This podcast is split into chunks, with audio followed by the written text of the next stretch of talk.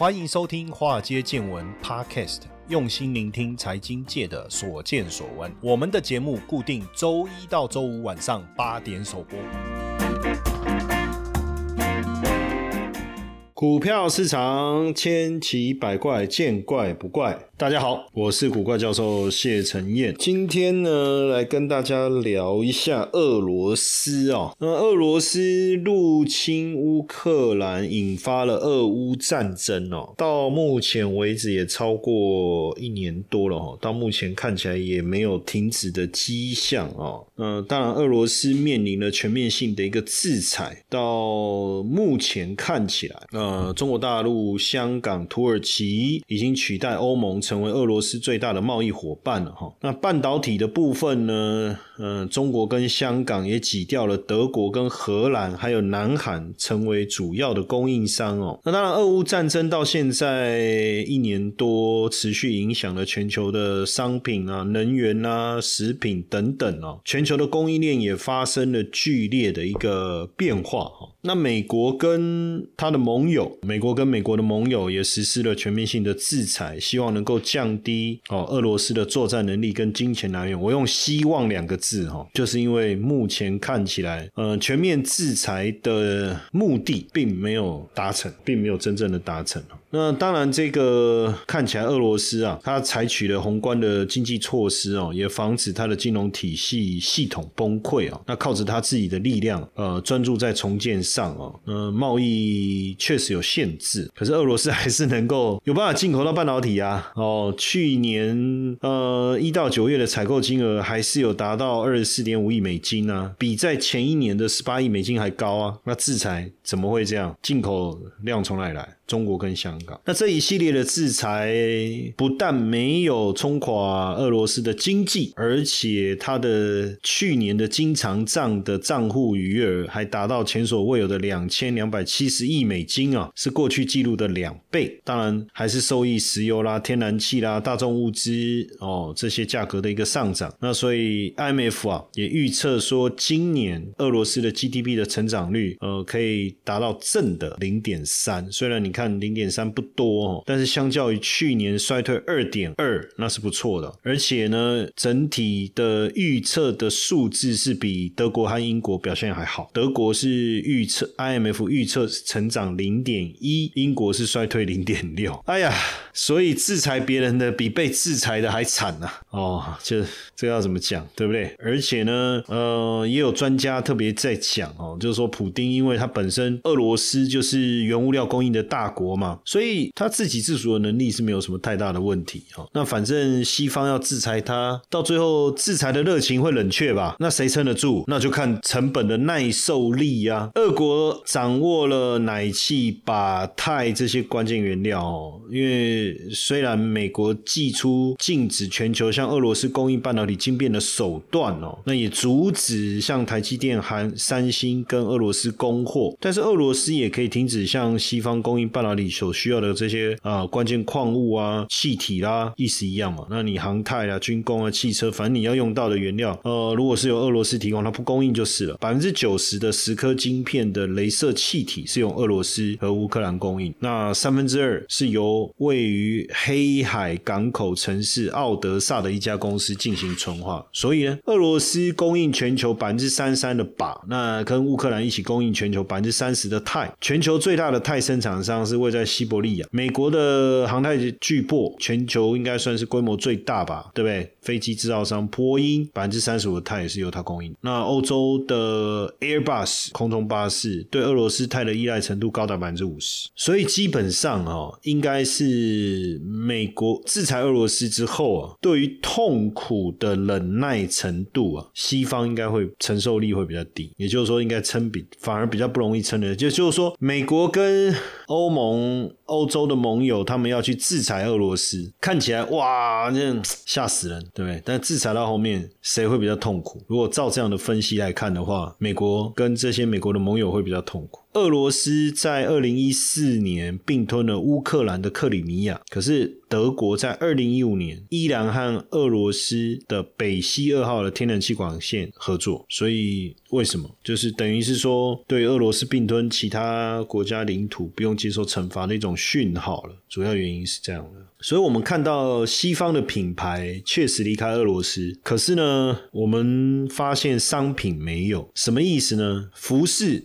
食品。杂货都还是可以看到这些产品的踪影，然后，那当然你说，哎，企业退出俄罗斯，那为什么还可以看得到？那就是供应路线嘛。所以呢，俄国还是透过平行输入的方式，简单讲就水货。可口可乐已经停止在俄罗斯生产，可是为什么在俄国的超市还是可以看得到喝起来一模一样的瓶装可乐？很有趣嘛。所以这个也是为什么美国的官员哦，他希望说 G7 的成员国可以调整。制裁的手段就是扩大制裁了，让所有俄罗斯的出口产品都被禁哦，只有一些获准在出口清单上的品项可以豁免哦。呃，不过目前 G7 的成员国并还没有同意啊，要来扩大更大的约束力，这个大家都各有想法了。因为哎，刚开始说制裁的时候会有效，啊，结果现在制裁下去没效，啊，你要说扩大制裁就会有效，啊，如果扩大制裁又没效，啊，死的是谁？那是那你你从美国跟跟欧洲的情况来做一个对比的话，同样去制裁俄罗斯，好像比较惨的是谁？是欧洲而不是美国啊。所以你说美欧洲真的会愿意持续的搅和下去吗？不晓得。那目前 G7 在讨论俄罗斯钻石出口，呃，要是针对这个部分制裁。那因为二零二一年俄罗斯透过钻石出口就赚了四十七亿美金，是第八大的钻石出口国。或许你觉得说没有像石油黄金这么普遍哦，俄罗斯像我们常在讲。那个什么，呃，我们看有一些有有有钻石装饰的那一种比较便宜，很多人就会说那个就是俄罗斯的钻石。但这个这个我我钻石我没那么懂啊，之后尤其有机会我们邀请一些钻石的专家来来跟我们聊一聊。但是当然这这个对于想要进口。需要钻石的国家来讲，势必要付出更高的费用，对不对？那俄罗斯入侵乌克兰，西方就把俄罗斯的黄金拒于门外了哈。俄罗斯每年开采两百亿美元的黄金哦，那原本是由摩根大通、汇丰这些投行在处理，可是入侵乌克兰以后啊，哦，七大工业国就 G7 跟欧盟实施出口的限制，所以黄金俄罗斯黄金的出口管道就大幅度受限了哈。但是实际上哦，实际上还是有。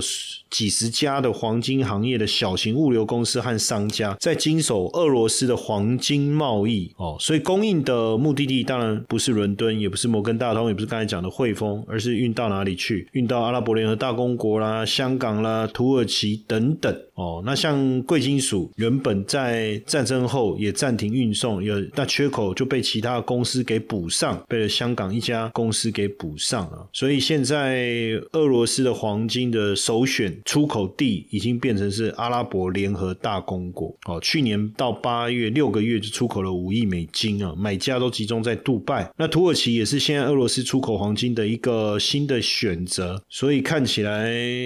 呃，没有共同制裁俄罗斯的国家，就变成俄罗斯出口非常重要的一个后门了。所以整体我们看一个非常有趣的一个数字哦，就俄罗斯的呃富豪排行榜哦的名单哦，比前一年再多了二十二人哦。不管是零售、超市、化工、建筑还是制药，那总资产还从这个三千五百三十亿美金啊哦二二零二二年哦增加到五千零五十亿美金哦。简单来讲，俄罗斯的有钱人没有因为其他国家制裁俄罗斯而变得很惨，反而财富还增加，然后有钱人的名单还增加。现在靠，我想拜登应该应该会想，如果看完这个资料，应该会骂 bullshit，对不对？哈，怎么会这样？哈，怎么会这样？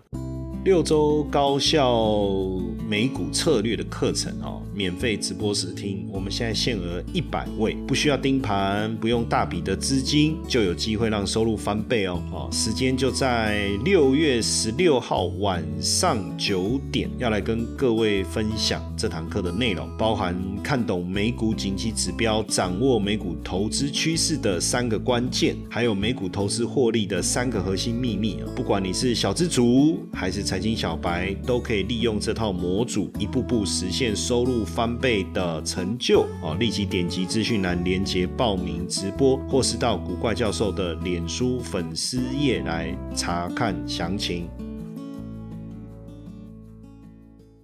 呃，确实哈，西方对俄罗斯实施史上最严厉的一个制裁项哦，不但没有让它的 GDP 挂掉哦，也没有让他们的经济挂掉，奇怪，反而能够茁壮哦。那俄乌战争开打以来，在俄罗俄国购物啦，商品都没有缺，也没有感受到经济制裁的冲击，没有大规模的失业哦，卢布没有剧烈的贬值，也没有银行倒闭，反 而银行倒闭是在美国，看 来真实在是很讽刺哦。那俄罗斯超市供应的商品也没有变化哦，很多国际品牌还是可以买不买得到。那真的买不到的，也有本土的产品可以取代。那当然，莫斯科的购物中心可能没有像过去这么热闹，但是客流量减少也没那么严重。你说麦当劳啦、星巴克啦这些连锁品牌撤出，但是呢，被当地的商家接管之后，菜单还是一样，只是产品名称换。哎呀，这就妙了，对不对？所以当地人、当地俄罗斯人说还好。啊，没有感觉到有发生什么变化，他们还是一样工作啊、购物啊，可能物价有涨一些哦，可能物价有涨一些，但是觉得没有很大的一个变化。俄罗斯这在经济上是成功的顶住了哦西方严厉的一个制裁，而且顶住的这个能力呢，比外界想象还来得更强哦。当然，未来是不是能够呃持续下去哦？说实在的，还有待观察。不过至少目前所看起来，整体的状态。还是都呃相当正常。那俄罗斯呢，就一直透过没有参与制裁的第三国进口产品哦，规避限制。比如说，亚美尼亚对俄罗斯的出口就大幅度增加了百分之五十。那中国做的智慧型手机啦、汽车啦啊，在俄罗斯的销售量也越来越好哦，也越越来越好。那当然，如果你从正常的管道，你可能买不到保时捷，可是你可以从友好的国家进口。简单来讲，你透过中东进口啊，从土耳其进口也可以啊。所以等于是土耳其或者是这个中东的代理商，他们去进口了这些车辆以后，再转卖到俄罗斯，现在就出现到。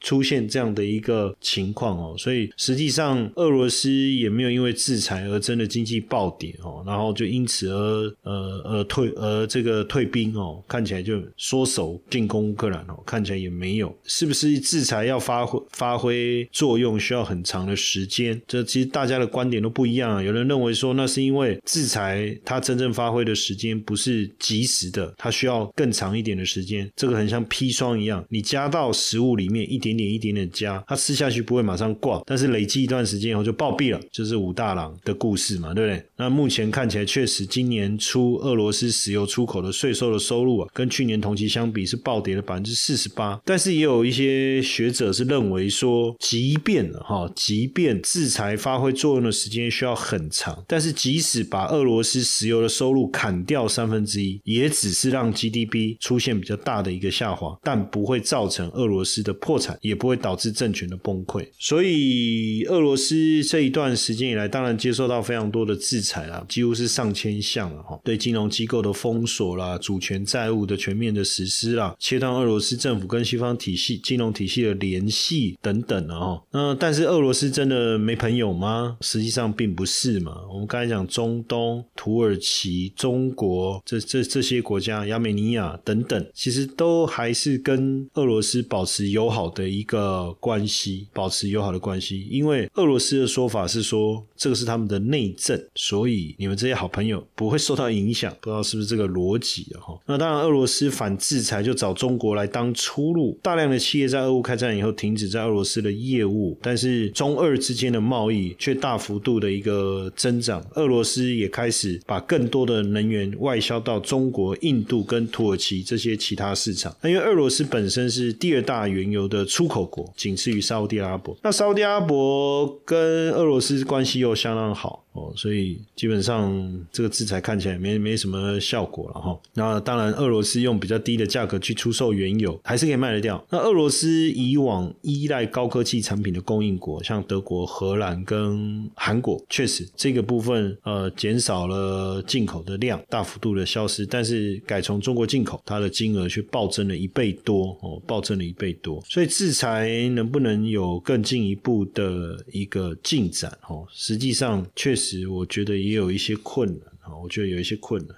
不过。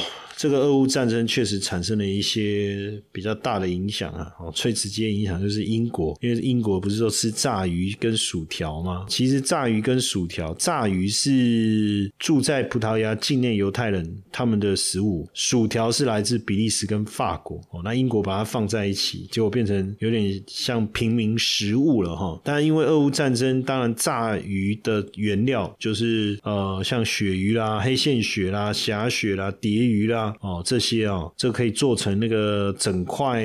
鱼排的这些白肉鱼就捕捞不到，没有没有没有办法再进口嘛，哈，这个部分就很大的问题。因为英国虽然四面环海，但是是渔业上是一个进口国，就出现这样的问题。那包括橄榄油哦，橄榄油，然后脱欧工资的影响哦，这些就影响到了英国的物价啦，哦，所以这个首算是首当其冲了。然后像这个汉堡港，汉堡港也是哈，它是欧洲第三大货柜港。那跟俄罗斯断联以后，货柜量就持续的一个下降哦。不过呢，看起来韩韩厂。哦，好像受贿哦。虽然说半导体的部分他们确实没有出口，可是，在食品的部分，呃，雀巢啦、麦当劳、星巴克这些撤离俄罗斯以后，被谁补上了？被很韩韩厂，比如做巧克力派的好利友啦，哦，还是做泡面的这个八道啦，还是这个呃乐天集团呢？反而他们的出口到俄罗斯的金额都大量的一个增加哦。然后土耳其也因为俄罗斯制裁西方公司的撤出而受贿哦，而受贿所以，除非你全面性的封锁，所有的全世界所有的国家都参与制裁俄罗斯啊，不然基本上我认为也达不到什么效果了。那当然，中国的汽车整个进入俄罗斯，现在呃买车，你说中国制的汽车的销售量提升，俄罗斯民众应该算是被迫的吧？因为你买不了德国车啊，哦，那俄俄俄国自己的车又做不好，然后被迫买了这个中国汽车。不过基本上，你说俄罗斯人他买中国品牌的汽车，是不是真的喜欢中国品牌的汽汽车其实也不是哦，而且在俄罗斯是这样，他们说，如果你要贬低某个人哦，你就说，哎，你的苹果手机是中国的。或是你的车哎是中国制的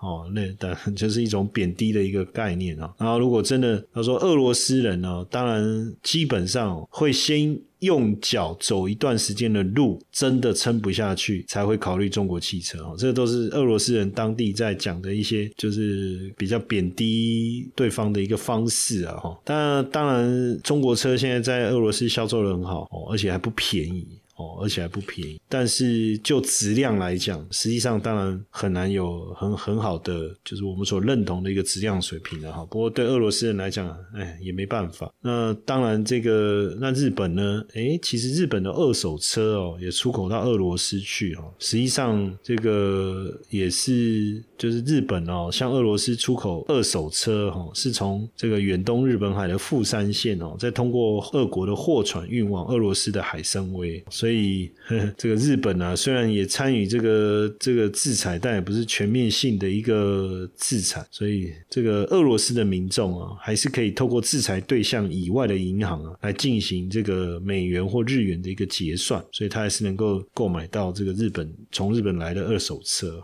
那俄国经济呃，能不能透过中国的帮助哦？实际上有待观察，因为俄罗斯是很希望，就是说，应该是说，俄罗斯很。希望持续的扩大跟中国的合作不过目前看起来，中国虽然有持续出口到俄罗斯哈，但是整体的呃，从呃，应该是整体的贸易量还还是没有呃大幅度的一个提升了哈，大幅度的提升，所以实际上还有待观察。当然，这个俄乌战争再打下去哦，可能最后俄罗斯没事啊，但是全球的经济还是会被拖垮。我们还是希望这一场战争能够赶快结束。嘿，各位铁粉们，如果喜欢华尔街见闻，请大家多多按下分享键，让更多人能听到我们用心制作的节目。你们的一个小动作，是支持我们节目持续下去的原动力哦，快去分享吧！